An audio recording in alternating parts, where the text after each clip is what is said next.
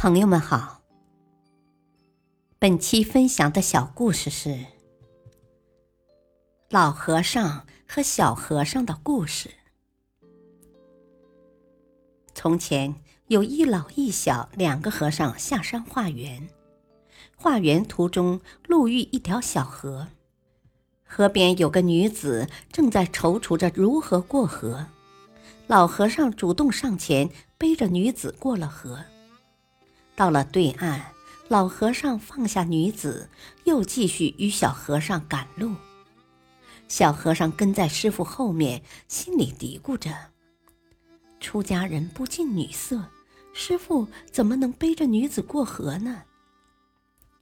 想了半天，还是想不通，于是追上师傅，问道：“啊，师傅。”作为出家人，怎么能背女子呢？